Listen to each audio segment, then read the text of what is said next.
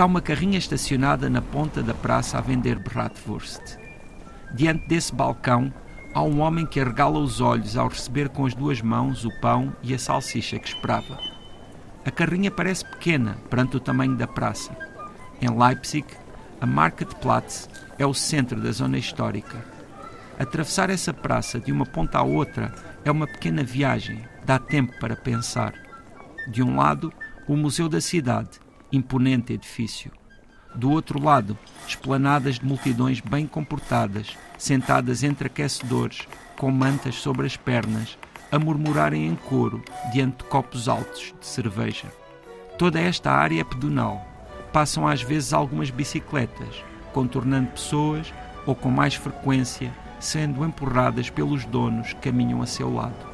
Na Marktplatz de Leipzig, há pessoas que vão e vêm em todas essas direções mais ou menos interessadas pelas lojas podem ir ouvir do lado da estação de comboios, Hauptbahnhof, ou do lado da Igreja de São Tomás, igreja luterana onde Bach trabalhou como diretor musical durante 27 anos e onde está o seu túmulo. Podem também estar a caminho da Grimesstrasse, uma das vias mais notáveis desta parte da cidade. É aí que fica a passagem Medler.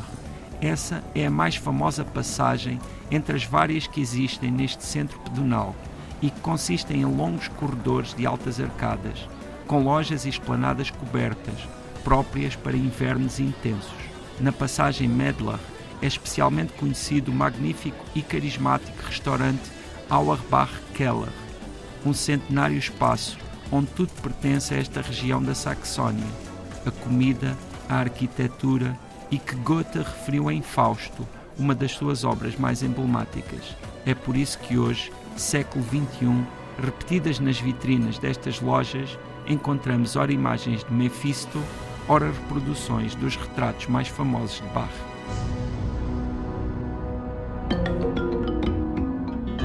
José Luís Peixoto, esta semana estamos a viajar pela Alemanha. Uma cidade específica, Leipzig, ou Leipzig,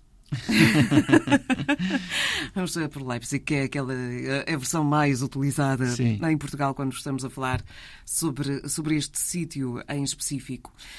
Mais uma vez, nesta, nesta crónica, tu tens o olhar, tens a memória presa ou que parte de uma praça. As praças uhum. são, de facto, sítios que nos, sim, que nos prendem, a, que servem de orientação nas cidades uhum. que desconhecemos que nos Sim. prendem uh, também pela vivência que existe ali, onde és capaz de ter ali um palpitar de como é que aquela cidade funciona na Sim. realidade. Na verdade, as cidades europeias têm esse formato tradicional, não é? De se organizarem à volta de uma praça. Não é assim em todo o mundo. Há várias cidades no mundo que Há têm outros formatos. Ah, sim, claramente, claramente. Mas aqui nós, nós, temos a praça, temos a igreja da praça, temos, não é? Esse, esse é, é o urbanismo tradicional da Europa. E efetivamente em Leipzig a, a, praça principal é muito marcante e é histórica, não é? E vem desde desde tempos em que pronto, em que a cidade era um, um, um grande centro do pensamento e da, da cultura. Uh, hoje em dia ainda é uma cidade muito notável na Alemanha, fica bastante perto de Berlim, é? fica a cerca de uma hora de Berlim, mas, uh, uh, claro, é uma cidade que tem passado por muito, Fe, fez parte da, da, da, chamada Alemanha de Leste, a República Democrática da, da Alemanha. Claro, hoje em dia a Alemanha é, é una, não é? E, e, é uma cidade que, que está muito associada a, a grandes nomes da, da cultura alemã, como é o caso do, do Bach não é? e de outros uh, grandes músicos que passaram por, por, por Leipzig, embora Bach seja o nome mais marcante, porque passou 27 anos ativo não é, ali e morreu ali, é?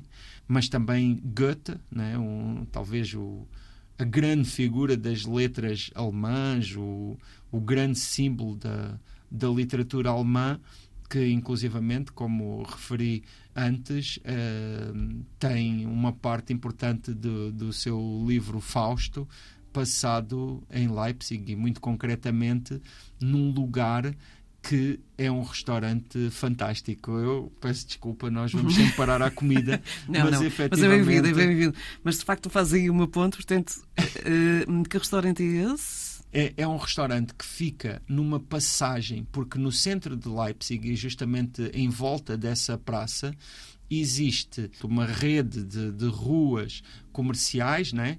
e que são bastante conhecidas por terem isso que chamam as passagens e que são, no fundo, espaços, galerias comerciais, eh, hoje em dia, mas que fazem a ligação entre as ruas através dos edifícios.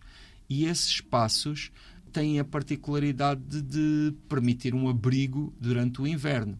E num deles Uh, existe até no, no, piso inferior, portanto, numa, numa grande cave, porque é um, é um restaurante muito grande, esse restaurante que se chama Auerbach Keller e que é um lugar Uh, ótimo para ir eh, beber cerveja, porque já sabemos que os alemães também são, não é? são, é são, especialistas em cerveja, não, não são o único país que tem grandes cervejas, não é? veja-se a Bélgica, veja-se a República Checa, etc. Mas, mas eles têm uma maior variedade e, sim, e têm a fama, não é? Sim, claro, e, e, e, normalmente são sempre cervejas, não é? são sempre grandes canecas.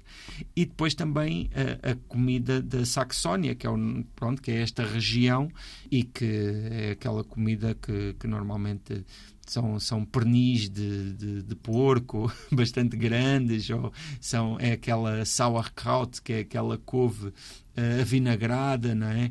Comidas uh, pronto tradicionais tradicionalmente alemãs entre outras carnes com molhos ou uma, um, um, prato que eu não me recordo agora o nome mas que, que são salsichas como não podia deixar de ser também na Alemanha né? claro. muito muito Sim, faz comuns, parte, faz parte da dieta enroladas em couve é, é, tipo a nova, nossa lombardo não é? exato, exato essa, salsicha e é esse tipo de couve, couve não é? essa couve assim forte essa couve com, com textura Portanto, já percebi que uh, em termos uh, de palato também não, não, não, não, não, passamos fome somos, somos uh, qualquer português é, é, ou pelo menos os portugueses que gostam deste tipo de produtos são felizes na cidade. Sim, sim, sim. começamos por, por dizer que Leipzig é uma, uma cidade que nos últimos anos tem, tem também sofrido alterações, como qualquer cidade da Alemanha pós-queda de Muro de Berlim. Berlim. Portanto, houve uma renovação, houve uma abertura hum. ao exterior. Contudo, aqui ela adaptou-se ao uhum. contemporâneo, mas mantendo sempre ali muito presente. Sim, sim, sim. Um pé na história. Sim, sim, sim. Porque, lá está, porque é uma cidade que tem realmente esse património e, claro, ao longo do tempo sempre foram percebendo que, que esse aspecto era importante, não é?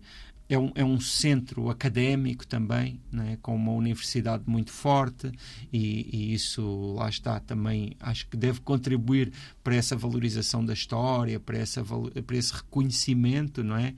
E depois, efetivamente, estamos a falar de um lugar que, por exemplo, foi, foi o palco de um dos grandes debates religiosos da Europa no, no século XVI, com, com Lutero não é? e com outras figuras, aquilo que depois se chamou a Reforma Protestante, não é? e que teve que ver com certas dissidências do Vaticano, não é? certas outras perspectivas da forma de ver o cristianismo e que passaram muito por, por esta cidade de Leipzig.